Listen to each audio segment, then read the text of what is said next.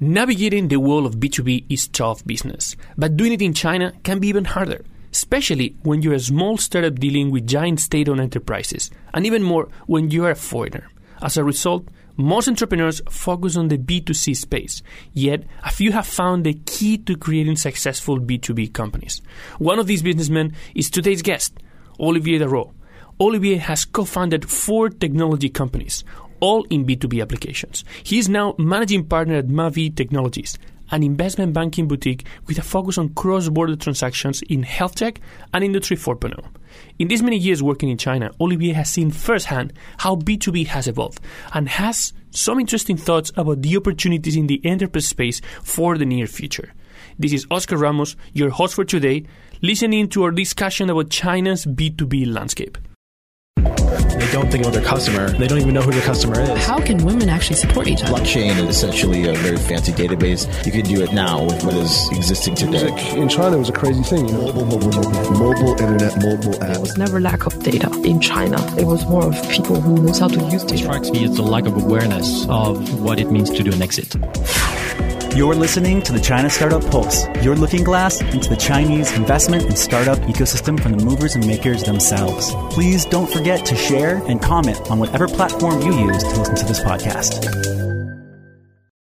Our guest today is Olivier Dao, managing partner of Mavie Technologies. Olivier is passionate about China, where he has been living since 2009. He's a graduate in mathematics from Centrale Lyon, but she did a certificate in Chinese history from Harvard University and an executive MBA from CMBS. He speaks five languages, including Mandarin, but he's here today to talk with us about B2B technologies. He's got a track record of a dozen joint venture, licensing, M&A and co-development transactions in China, negotiating and structure partnerships in the country. He was former president, CEO, and co-founder of SEO, a China-based technology company that he sold to Octave in 2018. He also has experience selling technology to companies all over China. Olivier, welcome to the podcast. Thank you very much. Welcome for having me. Okay, so Olivier, you came to China to build a company in an area that is very, very difficult, in a country that is difficult for foreigners, and you did that in the B2B space, where normally, I mean, people says that building B2B companies is very difficult. Can you let us know a bit about that experience? How was it?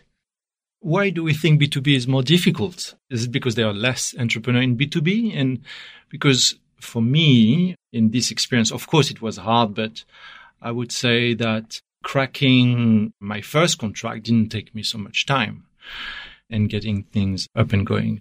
Can you tell us about this first contract? How that happened? Did you land in 2009 and then one month later you have your contract? More than one month. So yeah, I arrived in December 2009. It's cold in Shanghai. I don't speak the language and uh, decide to go rent an office. That's the first step. So I found a small office in Caohejing in, in the suburbs of Shanghai. And before getting my first contract, I had to find my first assistant. So the story is funny. She still remembers me wearing my French suit in a very small office where there was only me and conducting those interviews. So from that on and from a selection of partnership that I set up with uh, European companies, I was able to make my way into local aeronautics aircraft system manufacturing companies in China, bringing offers. And so to answer your question, how long did it take? It took me six months. But six months compared to what it would take to an entrepreneur to start a business in the aeronautics industry in the United States is quite remarkable. So was China making it easier for me? And was B2B actually even easier than B2C? So I'll let you think about it. Yeah. Okay. Or so- maybe it's the chance of the beginner also. I think to maybe elaborate a bit on this early success, being there at the right time in the right industry is always something that brings. So you, brings you, luck. you came straight to China to build that company. Yes. So that was the reason that brought you here. Was your first client a local company or European company using your services in China? a local Chinese company. So the Chinese aeronautics industry is just like in the US, you have like one big aircraft manufacturer, eventually a helicopter manufacturer, kind of Boeing. Here they are called Comac. And then they, they have a planet of system suppliers. So I went straight to see all those people. And I guess the profile of our company was quite unique at that stage. And I could move up quickly into the hierarchy of those companies, state owned enterprises. So That initial question obviously was a tricky question because I do know that obviously you having built having a track record in B2B, you think B2B is actually a good opportunity, an area where you have some good options. So what do you think makes B2B an interesting area of working for startups? Maybe we can try to answer this question in the context of those projects I've been conducting in China. And the context matter probably.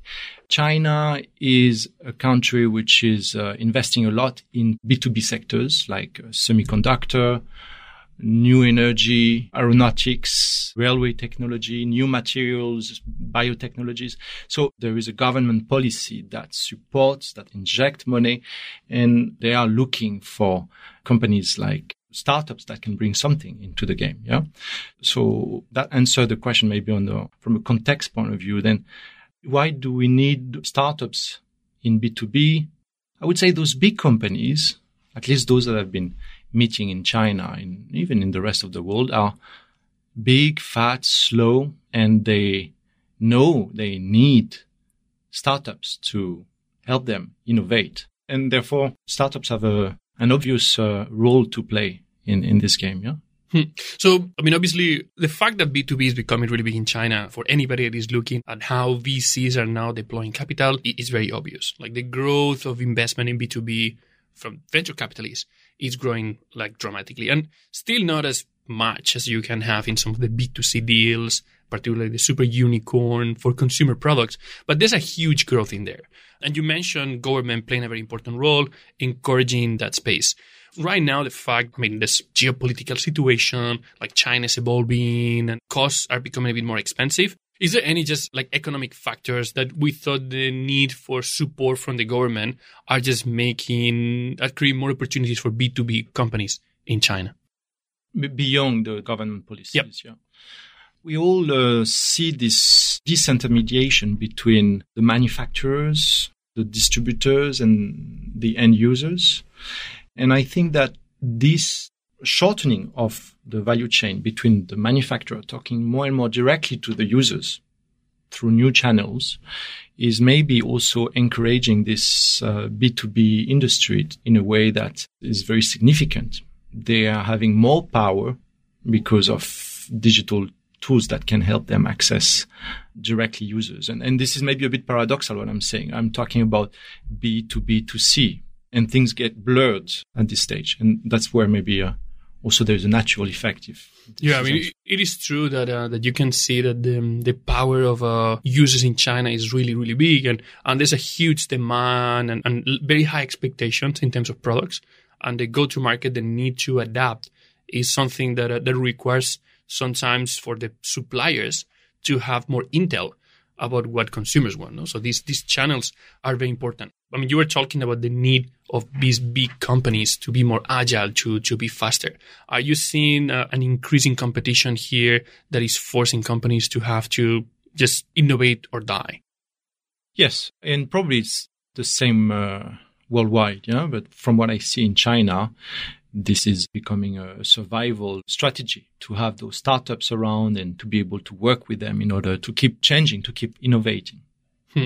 So traditionally, a lot of a lot of companies, when they look into the space of uh, for big companies looking into startups, they've been looking into two main models. They have the model of potentially exploring pilots and, and POCs, proof of concept for a new technology, new idea, or investing. How do you see these two models in China? Is there a dominant model?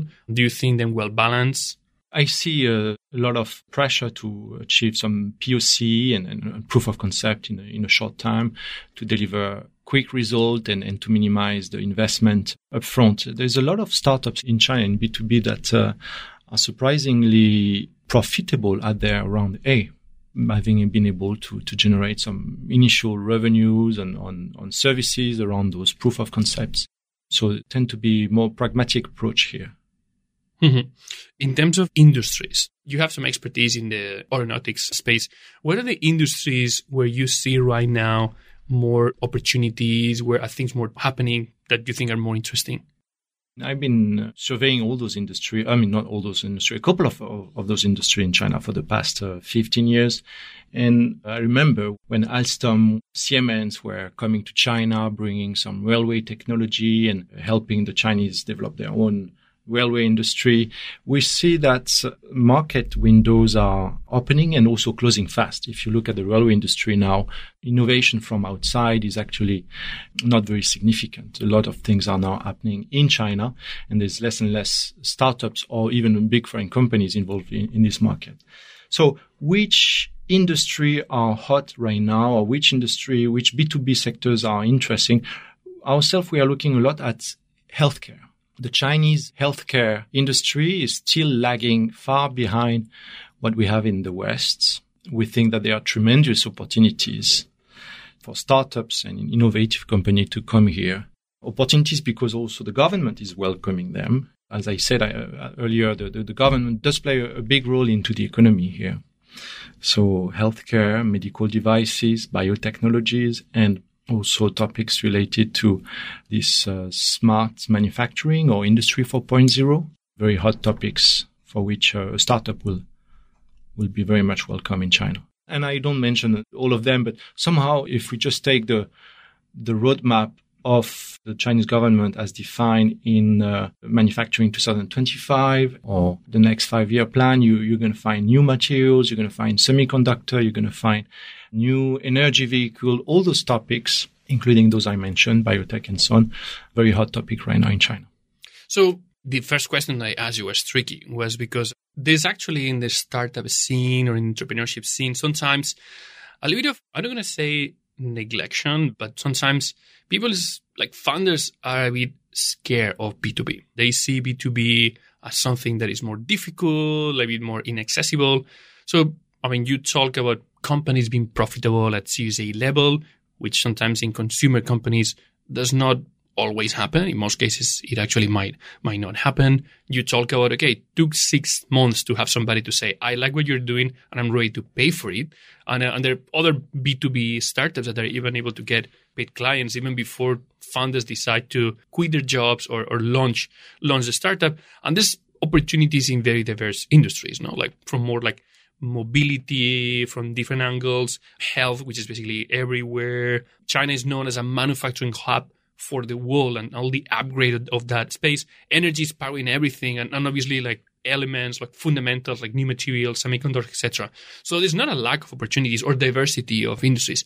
What do you think makes people uncomfortable with B2B entrepreneurship? I don't know. I think they should definitely have a, a more genuine look at what it is. Is it because it, it's not as cool as B2C? It's true. I don't wear shorts to go to see. Uh, that might be the, the, thing. You don't get the, to wear. You don't get to wear the cool T-shirts the, and Chinese, jeans and sandals. I yeah. I drink baijiu with my Chinese client. I mean, it's a bit. It's another culture, I would say. Yeah, it's the industrial culture. At the same time, I don't want to paint a picture which is a bit age of the way to do business in China. Yeah, but selling software to an aircraft manufacturer is not the same as selling air software to a consumer platform. Yeah. And easiest part is that there is less emotional approach in the way you're going to design your product. My point is when you're trying to address consumer market, you have to understand what's the true motivation of your consumer. Yeah. Who they really are. How old are they? Women, children when you talk about B2B, you just have to know whether your software is going to apply for the engine control or is it for the flight control or is it for entertainment system inside the aircraft. So you're going to talk about application and somehow it's easier. Yeah. Emotion is a difficult part. So maybe that's one element of the answer. I, I guess your, your question is much bigger than that, but, uh, and we could talk for hours on, on that. Yeah. I, I, like the jeans question. I'm pretty sure there's a lot of people that go for that. So we work with a lot of uh, B2B startups. And one of the things that we always tell them is that B2B, B2C, at the end of the day, it's all about people. Because even in a B2B setup, you will always be dealing with people. And In a B2C setup, you maybe have one decision maker. In a B2B setup, you'll have different decision makers. But sometimes what makes deals happen or does not make deals happen is actually the understanding the, the emotional situation of the person that is making the decision. And one of the areas that right now there's a lot of debate about it is around how AI is going to disrupt certain industries and is going to make disappear certain roles. So we have situations where the gatekeeper that could decide this is good or not feels, okay, if this new software comes here, basically my role is going to disappear. Do you have the feeling during this sales process that this is actually something that is common? Can you see patterns in certain industries? How can you overcome that? Yes, the B2B process is also a process involving people and therefore involving rules of influence, of emotions. You have to t- understand their own motivation. Somehow it's, they are closer to you than an end user would be, know? And so that game is the same time not the same. Are those people going to be replaced more and more by machine? I would say on the projects where I've been working on, which consist in selling avionics system to an aircraft manufacturer, selling uh, safety systems to automotive manufacturer, selling uh, components to medical device manufacturer. They can probably automate some part of the testing to make sure that this is compliant with what they wanted. And this will, AI could really make it simpler at that level simplify this complexity, you know, this very large complexity. So they could reduce some of the low level job, not the decision makers, obviously. So simplify the process of compliance. I can see that. Yeah. Mm-hmm. So not only you came to China, a tough market to build a company in the B2B space, a tough like industry, but you actually came to China to sell software, a country that a lot of people uh, for a long time, they thought, okay, you cannot monetize software because people don't pay for software. This is something that is absolutely different. I mean, can you see an absolutely different dynamic in the B2B and B2C? Is, is people in the B2B space in China more open to pay for software than in other markets? How would you compare that? In my experience, whether this was selling software to medical device companies, aeronautics, we rarely had a problem on valuing the software itself and getting paid. And those are also just limited to my experience. I know certain other industries where it's more difficult. And I can explain that maybe by the fact that we were selling mostly to state owned enterprise that pay high respect to compliance and high respect to innovation. It comes to the, maybe it's also related to the fact that those software needs expertise, integration or they need some application engineer to help them use it the fullest. Therefore, the software in itself is sometimes not enough. Yeah. So, Olivier, so right now, China is emerging also as superpower in the hardware space. China is leveraging and using robotics in industrial environment more and more. So that's bringing in a lot of companies that are offering solutions that have very tangible type of products. So you can see the robot. What is the evolution of software and the perception of software value when there are also startups that are bringing more tangible assets?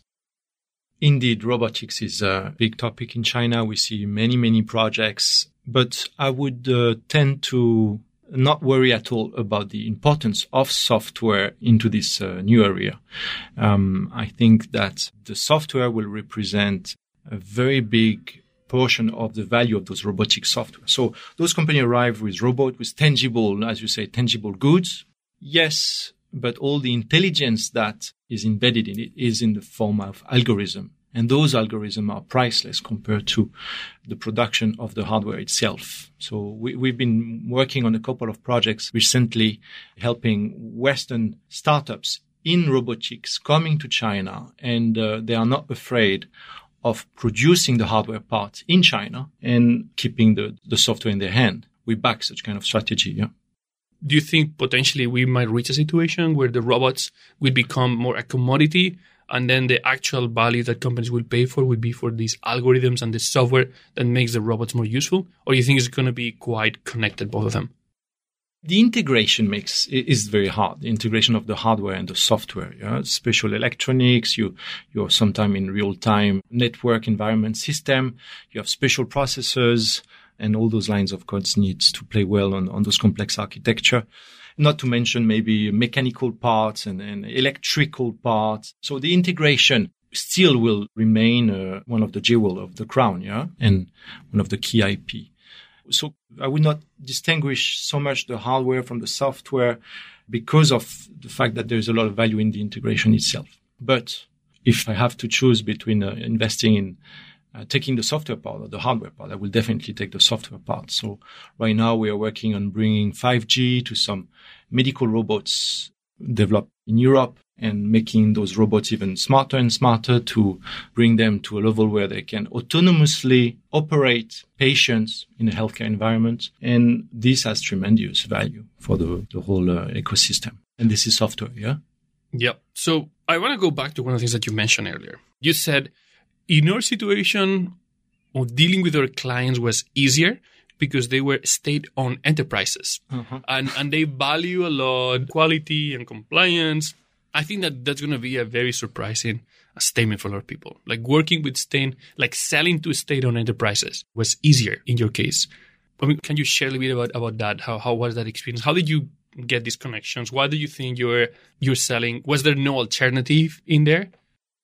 we were selling a unique product at a time where they needed this product. And uh, therefore, there was a high priority for companies like us to come and help.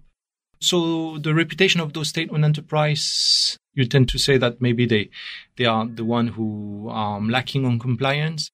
Sometimes I'll say people think it's not an option. So when we talk with entrepreneurs coming to China, they will not consider state-owned enterprises potential clients They'll think as the private sector, as the potential early adopters of clients. I would say, generally speaking, they will prefer to work with a domestic company. I'm sorry if my clients hear me. For us, however, as we were bringing a unique product at the time they needed, then they just uh, picked it us. And, and so that's back to the question that we should ask ourselves. Do we have the right product a unique product that meets the current need of a current industry in China. That sounds so much like product market fit. no, it was surprisingly simple to start. Yeah. Six months to sign a contract as a small new company with just a, a few engineers with a company at the size of Boeing, yeah, which is a state-owned enterprise. And a sizable contract was a, for a young man like me, 30 years old, was really astonishing. I mean, it would have taken me four years to do the same in France, where I originally come from. Yeah. That's trying to sell to Airbus. So there is in this country a strong will to move fast. Everybody, everybody knows that. And if you can get into this direction, then you, you, you're on the wave. And whether this is a state-owned enterprise or not, they will buy your product. Mm-hmm. One of the key concerns that a lot of entrepreneurs have when they bring products here is IP. In your experience working with different types of players, should people be more concerned when they're working with SOEs or think the private sector would be more would protect more IP? what, what is your, your take on it? Everybody should come to China or to another country with a solid IP protection and also with high technology barriers that can prevent uh, easy copy. That's one thing. So the first thing we always look at when we help a, a startup is to look at the patents that they register in China. This is really one of the first steps. Okay. You talked about being IP protection plans as one of the key things that people need to evaluate. Mm-hmm. Based on our conversation before that, you also mentioned that identifying that what you're bringing to market has a, a differential value proposition. It's also very important because that can make either your life very easy selling or can basically make it uh, extremely difficult and eventually not having any type of sell. So based on, on what you just mentioned, like one of the things that any B2B company coming to China needs to look at is their portfolio of IP and their IP protection plans. You just mentioned earlier that understanding the market and being very clear on what is the value proposition that you bring and what are the alternatives is also going to be fundamental and it's going to be critical to either land a contract really fast or potentially like spend a lot of time and eventually not being able to get any contract. But something that is fundamental also is okay, once you get this contract, you need to deliver. And a lot of these contracts, they come with an expectation of professional services for integration, for maintenance, for deployment. right now, in terms of technology talent, there's kind of a shortage here where every time there's a new company raising a, a, round of funding, they know that they have to, like everyone else needs to raise salaries because otherwise they're going to lose part of their talent. How much that becomes a bottleneck in terms of being able to scale B2B company that requires these professional services? We had such kind of issues selling complex software for complex processes to complex companies, therefore requiring uh, professional services. And most of our staff was young engineers that we were training. And we were bringing key experts more senior from the West. Those were not employees, but experts, freelancer that will come and train the team, provide guidance, coach the team. And this was combining this Western expertise with local capabilities was a way to address this challenge yeah, of talents. One of our Chinese clients um, uh, asked us to provide a, a, very detailed list of the patents of uh, of our robots, and um, I was a bit afraid. Why do they need the patent? The detailed list of the patents and um, they and, and and the team back in Europe, the, the, the technology team was also very afraid. They what they wanted to do, and we we better understood later, is that they wanted to make sure that by buying these robots from us, they will not be part of any IP infringement issue themselves. So they wanted to make sure that the the the patents that we had registered were not uh, potentially conflicting with some of our competitor. Yeah, that we didn't that we did our job well. Isn't it interesting to see how far uh, now China has evolved in terms of uh, uh, relationship with with innovation and uh, and IP? Yeah. Well, things are changing a lot your example, your experience is quite inspirational for people who is trying to build a B2B business, realizing that first it's not sometimes as difficult as we think from the outside, requires maybe a little bit more expertise on the industry, but also that China is, it is, and it can be sometimes the market where you can find your early adopters and some of your potentially clients that will respect the most your product. Right now, you talk a bit about industries. What are the most exciting things that you're seeing not just international technology coming to China, but Chinese technology expanding to other markets. We are quite mesmerized by what's happening in the field of artificial intelligence in the industry. So we, we are doing a deep dive right now in the healthcare and how artificial intelligence is being more and more used in the healthcare industry to streamline the clinical processes. So those processes that big pharma use to make sure that the drug candidate that they are doing is answering a medical need, yeah, in a safe and efficacious manner. So AI is more and more used in those domains. AI is more and more used in, in robots applying not only to the automotive, the aeronautics, but also healthcare and, and many other industries. Those are two topics that are moving very fast in B2B. Okay, Olivier, if there's any company with a B2B solution that they are looking into China, how they, can they contact you? Where can they find information about your company and how can you help them? They can check our website, mavietech.com, M-A-V-I-E-T-E-C-H.com, and uh, or reach out to me on LinkedIn, Olivier Darros, or they can also find me on WeChat, Olivier dash underscore. Thank you very much, Olivier, for coming and helping us understand better the insights of an area that has a lot of opportunities, but sometimes, yeah, I mean, media don't talk too much about it. Thank you very much for giving me the opportunity to share about that. Are you listening to this episode on Himalaya? Whether you are a podcaster or a fan, Himalaya is designed with you in mind and has a ton of cool features like curated, shareable playlists and collections made just for you along with personalized recommendations to help with content discovery.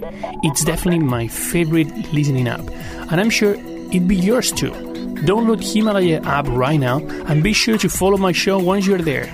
I just want to take a minute to thank our sponsors. China Accelerator is the number one accelerator in Asia. Not only were they the first accelerator in China, but they were the first accelerator in all of Asia. They help companies expand and grow into the China market, and Chinese companies grow into the global market. They're also the only accelerator in Asia to have a unicorn come out of it. To find out more, go to www.chinaaccelerator.com. And thank you to People's Squared, the original and first co working space in China. Based here in Shanghai, it is the ideal place for movers and shakers, teams big and small, to find a place where the entrepreneurial spirit and culture lives to call home. You can find out more by going to people squared.com.